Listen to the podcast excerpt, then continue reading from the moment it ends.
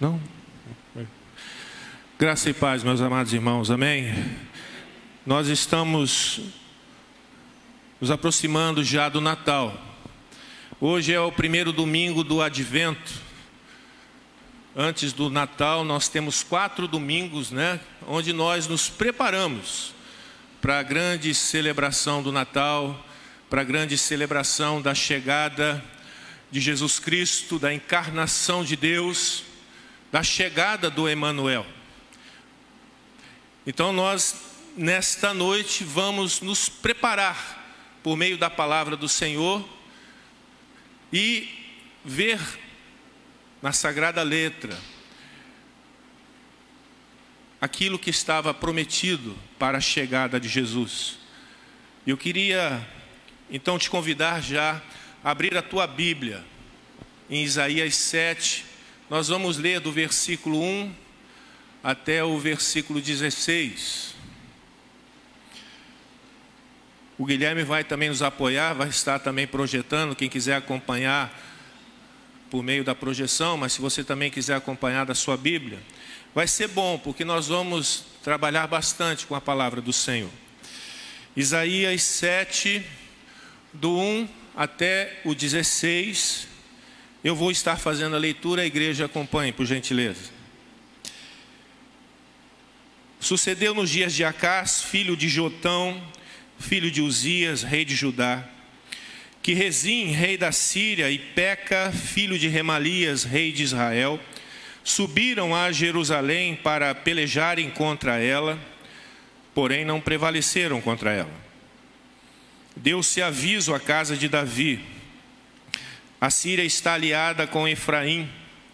Então ficou agitado o coração de Acais e o coração do seu povo, como se agitam as árvores do bosque com o vento.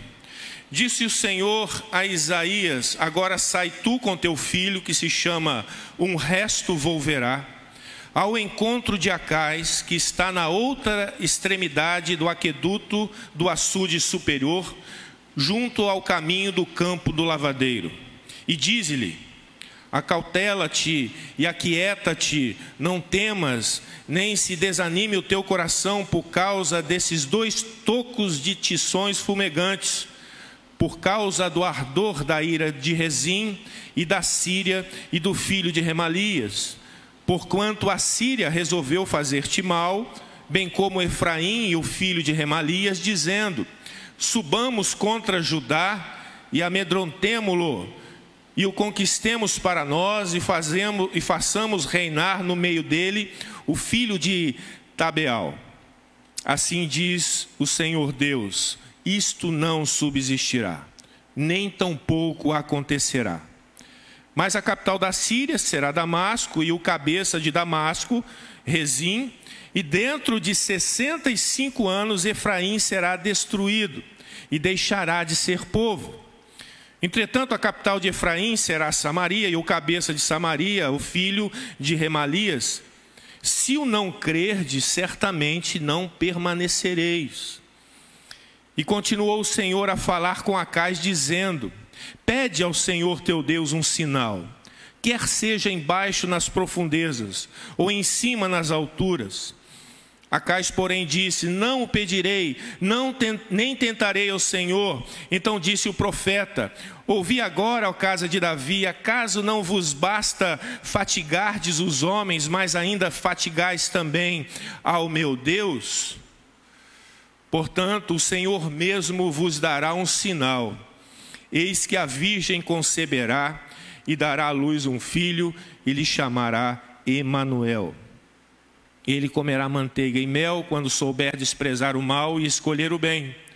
Na verdade, antes que este menino saiba desprezar o mal e escolher o bem, será desamparada a terra ante cujos dois reis tu tremes de medo.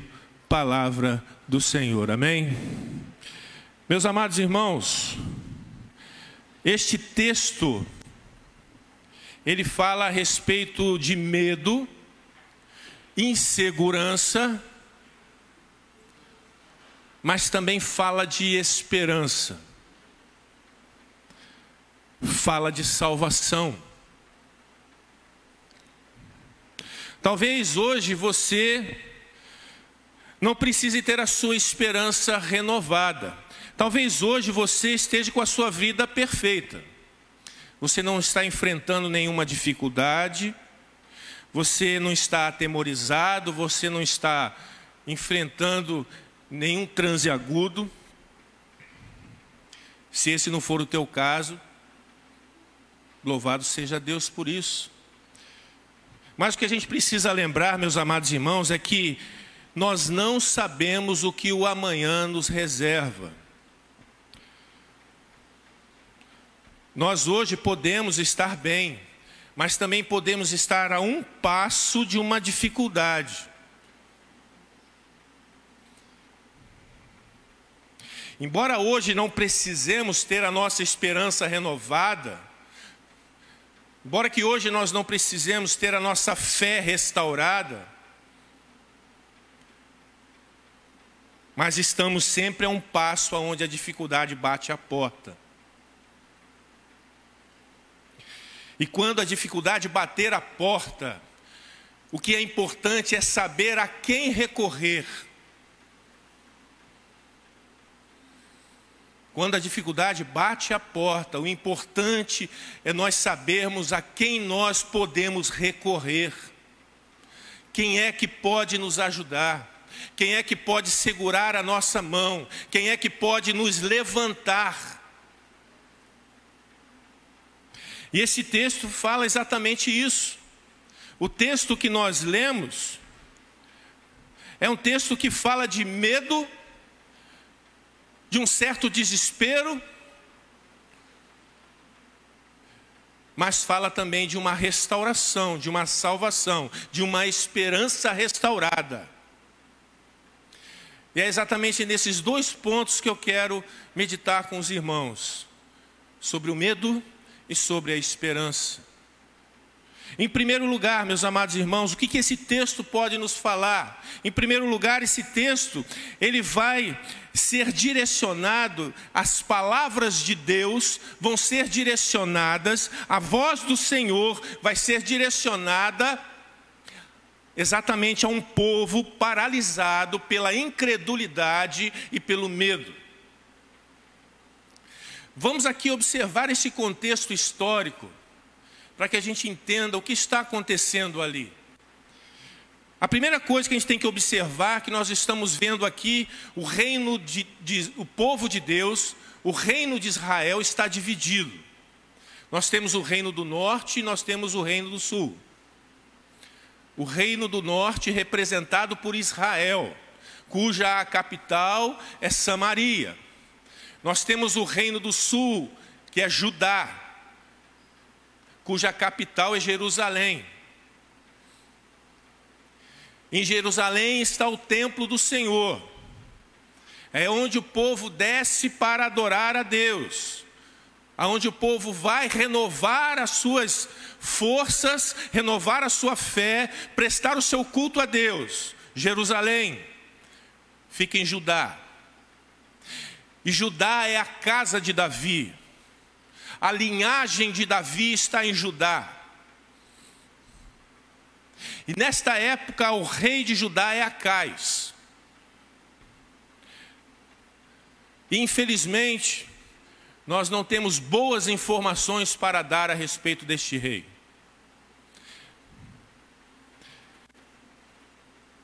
Este texto, se você puder ler na sua casa, Leia também 2 Reis 16 e 2 Crônicas 28. Faz menção a essa mesma passagem aqui que nós lemos em Isaías. E lá em 2 Crônicas 28, do versículo 1 até o versículo 3, vai dizer exatamente quem era o rei Acais. 2 Crônicas 28, de 1 a 3.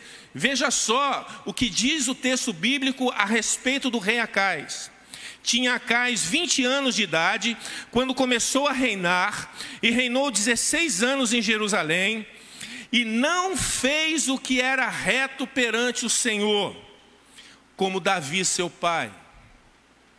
Andou nos caminhos dos reis de Israel e até fez imagens fundidas a Baalins.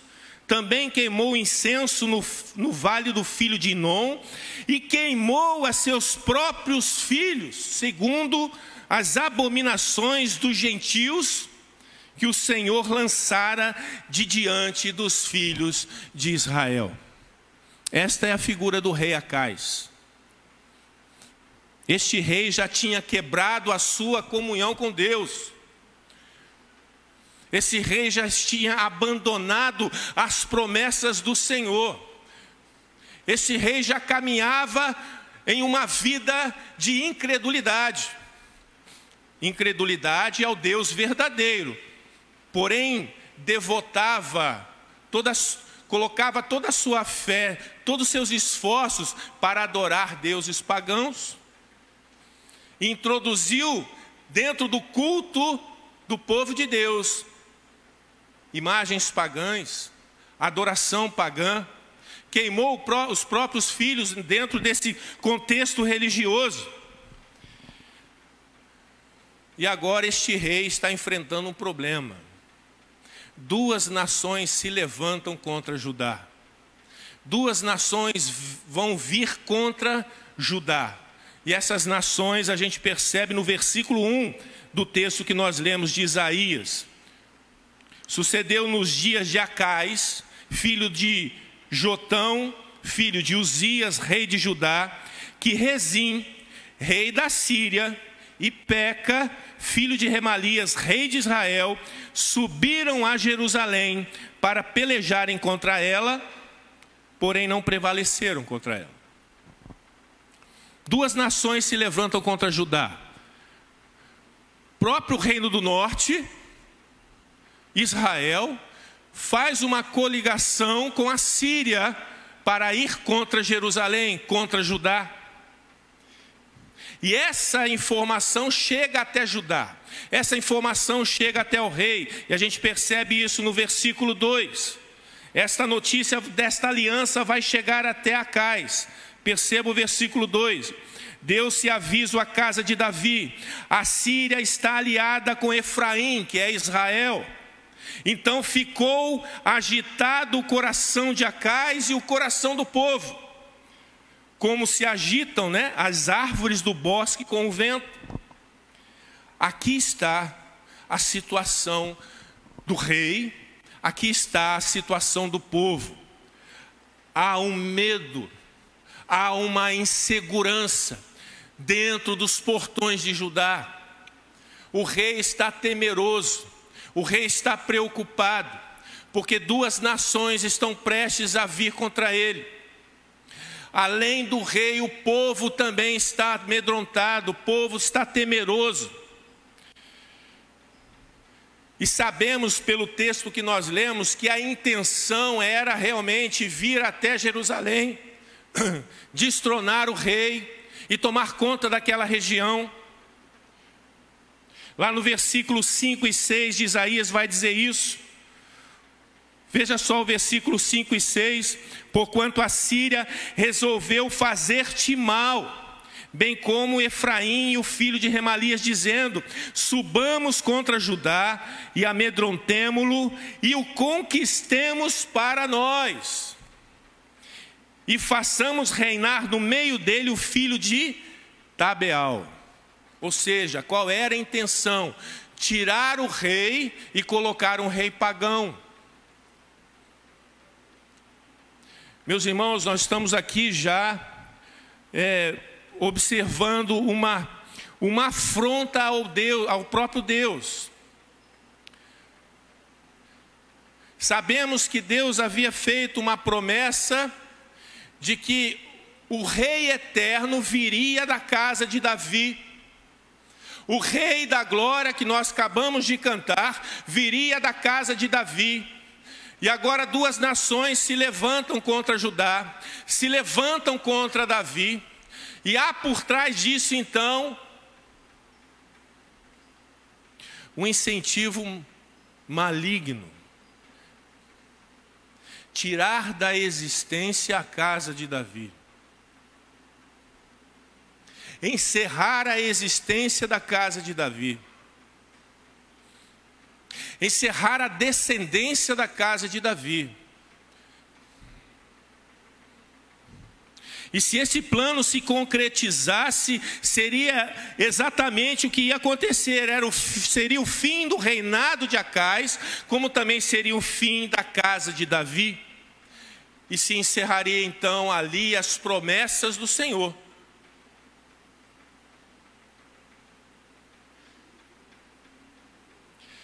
Qual é a reação do rei?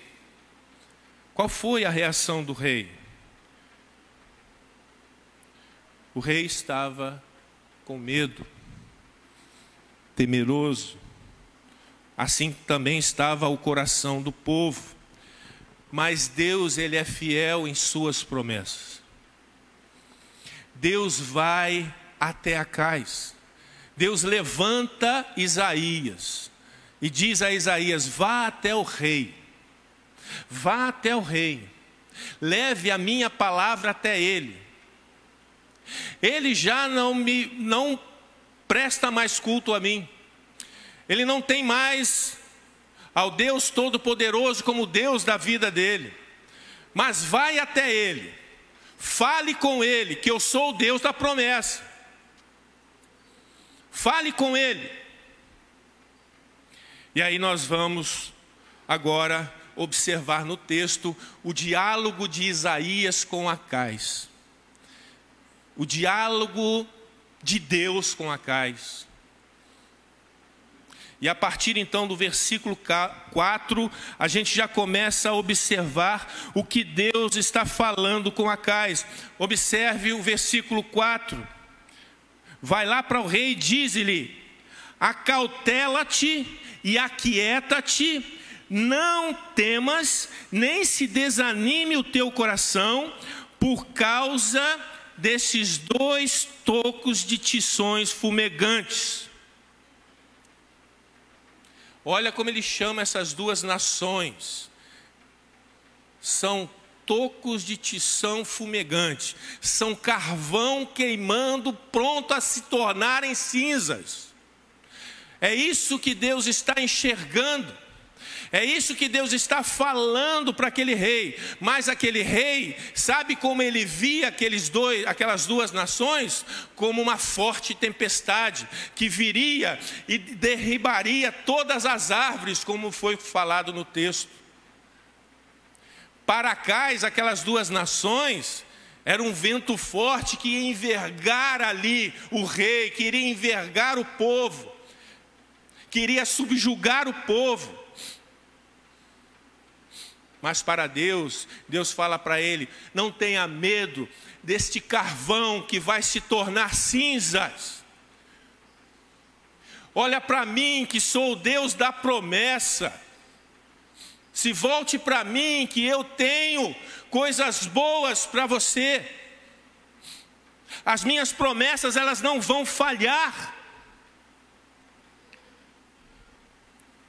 E o próprio Deus vai falar no versículo 8 e 9 que eles não vão reinar Israel, eles vão continuar reis lá na Síria, eles vão continuar reis lá em Israel, jamais eles iam conquistar Judá. O versículo 8 e 9 fala sobre isso. Mas há aqui algo importante que Acais tinha que fazer. Ele tinha que acreditar nas palavras do Senhor. Ele tinha que crer na palavra do Senhor. E o próprio Deus prometeu, falou: "Olha, essas duas nações, elas vão ser destruídas. Elas vão deixar de existir." E fala até a respeito de Israel fala a respeito de Israel, dizendo que em 65 anos Israel deixaria de existir, e isso nós podemos comprovar na palavra do Senhor. Por isso, as promessas do Senhor se cumprem. Deus nunca volta atrás em suas promessas. Mas algo Acais tinha que fazer. Acais tinha que responder com fé aquilo que ele estava ouvindo do Senhor. Ele precisava responder isso com fé. versículo 9. Lá no finalzinho do versículo diz: Se o não crerdes, certamente não permanecereis. Se não crerdes nisso que eu estou te falando, você não vai permanecer. E Deus vai além. Deus vai além. Deus fala assim ainda para trás: olha, eu estou vendo ainda que o teu coração ainda continua com medo. Eu estou falando para você, mas eu sinto que o teu coração ainda está carregado de ansiedade, de medo. Ele vai dizer então para trás: olha, pede ao Senhor teu Deus, versículo 10 e 11. Pede ao Senhor teu Deus um sinal, seja embaixo, seja em cima nas profundezas, nas alturas, seja onde for, pede um sinal a Deus para que esse teu coração seja quebrado desse medo, desta ansiedade. Pede para eu te mostrar um sinal. E aí no versículo 12, Acais vai responder: Não pedirei, nem tentarei ao Senhor. Até parece uma resposta de crente, né? Até parece um crente falando. Não vou tentar, não, vou tentar o Senhor. Mas não é ele que está pedindo para Deus um sinal, é Deus que está falando para ele, para ele exercer a fé dele. Pede um sinal para mim que eu te faço. Eu te faço um sinal, é só pedir para mim. Não é ele que está tentando Deus. Ele quis se esconder na sua incredulidade nesta piedade aí meio disfarçada, né? Ele quis esconder a incredulidade dele nessa piedade disfarçada. E aí Deus fala para ele: Olha, já que você não quer um sinal, eu vou te dar um sinal assim mesmo. Já que o seu coração é tão incrédulo, já, que você não acredita em mim, já que você não deposita a tua fé em mim, e aí eu vou dizer para vocês, sabe aonde estava a fé de Acais para resolver esse problema? Aí eu vou mais uma vez, né, ao texto bíblico. Aí eu peço a vocês também que acompanhem 2 Reis 16, versículos 7 e 8. Aonde estava a segurança de Acais? Porque ele não queria a segurança de Deus. Está no texto bíblico.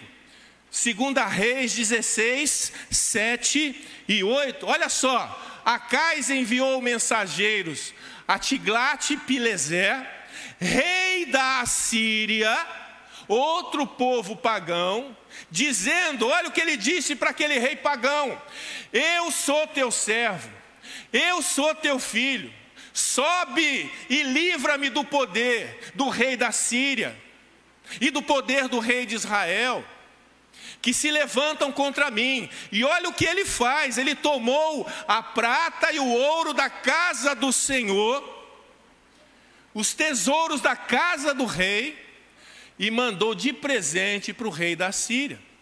Aonde estava a confiança de Acais? Aonde estava a confiança desse rei?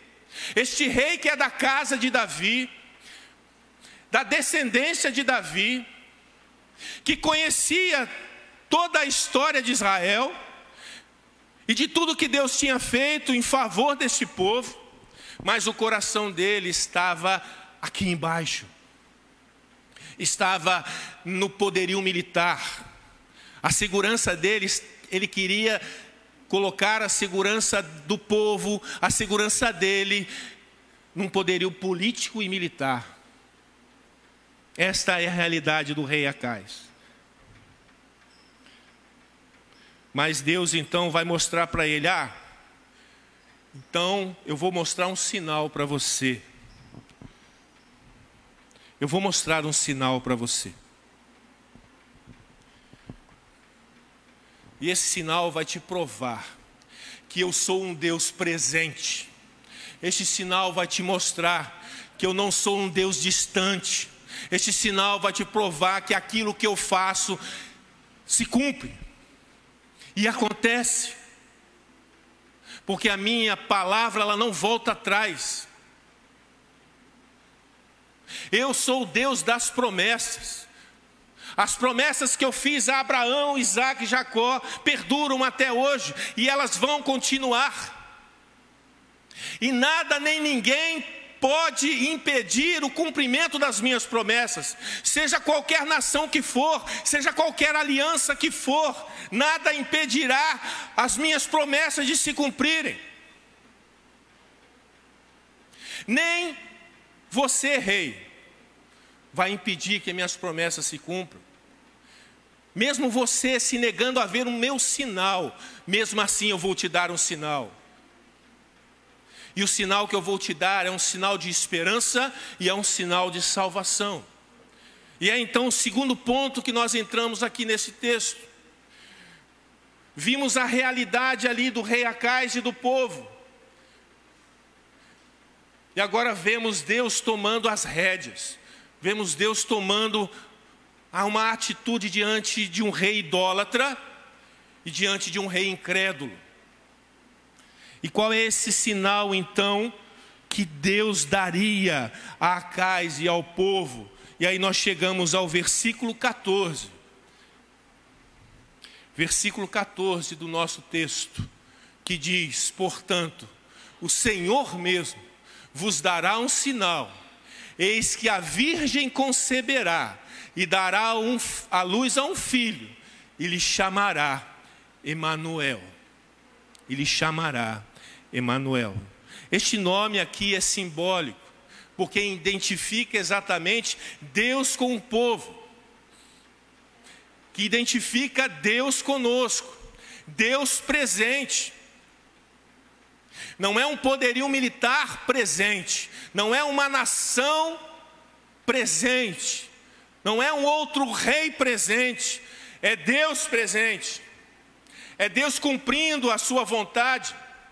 Este é o sinal que Deus vai dar. Mas é o interessante, meus amados irmãos, o interessante nós vemos o seguinte: este sinal é para Cais, este sinal é para Judá, mas este sinal é para nós também. Este sinal é para nós também. E esse sinal se cumpriu em nós também, porque esse sinal, ele tem um duplo cumprimento. Ele se cumpre num futuro próximo, esse futuro de Acais, mas também num futuro distante, 700 anos depois. Numa manjedoura uma virgem dá a luz a uma criança e cumpre este sinal de uma maneira plena, de uma maneira extraordinária, e que alcança não só a nação de Judá, não livra apenas a nação de Judá, mas dá um livramento também a todos os povos e diz não somente a Judá, não diz somente ao rei de, de Judá, mas diz a todos nós que Deus está conosco, Deus está entre nós, Deus está ao nosso lado.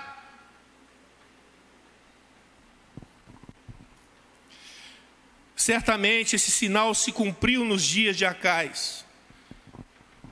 Certamente uma jovem deu à luz, sim, a uma criança.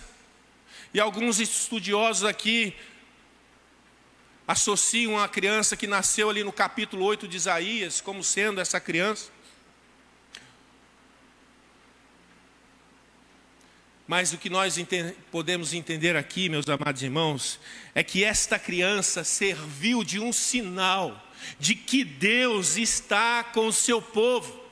Esta criança que nasceu é um sinal de que Deus está no controle e de que Deus está no meio do seu povo. E que não precisa haver temor, não precisa haver medo no coração, porque Deus, ele não deu uma corda no mundo e deixou o mundo seguir o seu curso. Pelo contrário, Deus ele continua interagindo com a sua criação e com a criatura. Deus continua se relacionando conosco. A sua mão sempre está estendida. Os seus ouvidos sempre estão atentos. Deus sempre está conosco. Somos nós que nos afastamos dele. Acai se afastou dele. O povo não ouvia o Senhor porque o povo se afastou dele. Mas Deus continua fiel às suas promessas, continua sempre presente. E o sinal desta criança é exatamente esse: Deus está com o seu povo.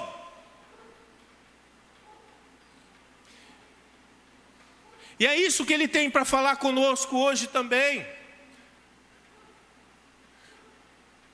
Depois de dois mil anos de Jesus Cristo ter nascido, isso também ecoa nossos ouvidos hoje também. O Natal é para lembrarmos que Deus está conosco. O Natal é para lembrar que Deus se fez carne e habitou entre nós, cheio de graça e de verdade, e que vimos a sua glória, glória como do unigênito do Pai. A glória de Deus estava em Cristo, e Cristo estava entre nós, andando lado a lado, ombro a ombro. Por isso Deus continua a falar conosco ainda hoje, dizendo: não tema, não desanime o teu coração. A luta está difícil, o obstáculo está tá terrível. Parece que os problemas se agigantam diante de você. Mas não esqueça isso: que Deus está contigo. Deus está contigo. Lembre que os teus problemas são carvão que vão virar cinzas, porque Deus tem o um controle da sua vida. Deus tem o um controle da sua vida. Não é o problema que controla a sua vida, não é a dificuldade que conduz a tua, a tua caminhada, é Deus que vai te amparando e te ajudando em todo momento da sua vida. Mas ele vai dizendo para você, como ele disse para Cais: olha, se você não crer, você não vai resistir. Se você não crer, você não vai resistir. A fé é importante, a fé é essencial na nossa caminhada.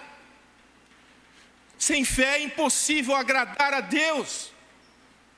Sem fé é impossível ver Deus. Sem fé é impossível sentir Deus.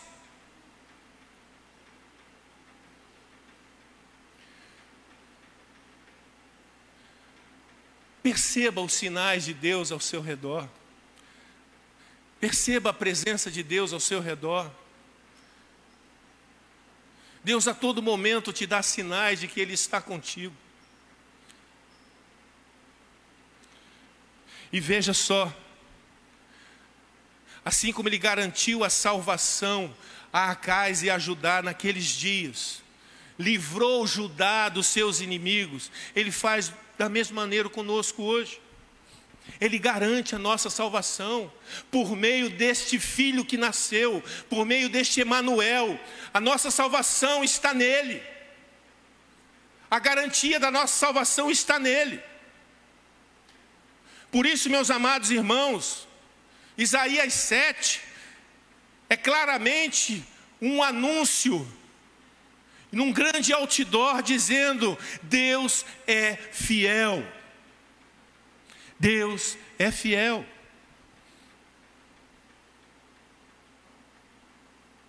Por isso que nós devemos, meus amados irmãos, celebrar com toda alegria, celebrar com todo entusiasmo o Natal a chegada de Cristo ao mundo, porque é a prova de que Deus está conosco, é a prova de que Deus não nos deixa sós, não estamos num quarto escuro. Deus nos veio trazer a luz por meio de Jesus Cristo. Por isso nós nunca devemos nos esquecer a razão do nascimento de Cristo. Essa lembrança deve sempre encher o nosso coração de certeza, de ânimo, de coragem, porque o Rei prometido, o Rei que é maior do que todos os reis, ele já veio, ele já nasceu, e ele reina, como nós cantamos, reina acima dos céus. E este rei, meus amados irmãos, é totalmente diferente de Acais. Este rei não vacila, este rei é firme, este rei é poderoso, ele não treme diante do inimigo.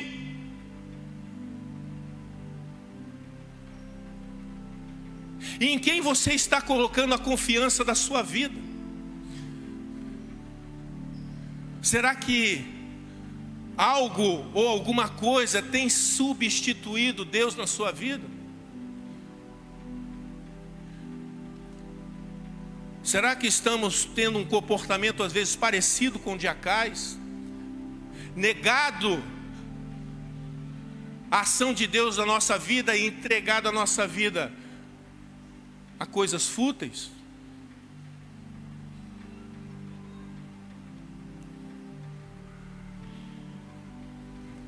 Diante disso, meus amados irmãos, nós precisamos andar sempre confiantes em Deus, sabendo que os planos do Senhor se, se cumprem e se cumprirão na história da igreja, na nossa história, na história da nossa vida. Deus, meus amados irmãos, está conosco hoje.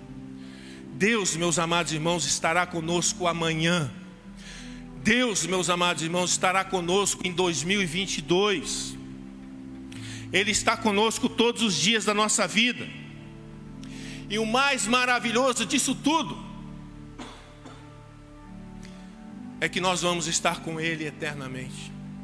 Esta é a nossa alegria, esta tem que ser a nossa confiança, esta tem que ser a certeza no nosso coração de que tudo possa ser difícil para nós aqui no nosso dia a dia, mas que haverá um momento na nossa história, na história que Deus construiu para nós, que Ele estará conosco eternamente e nós estaremos desfrutando da presença dEle eternamente.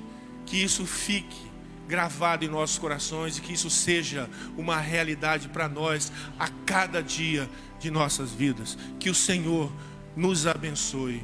Amém. Amém.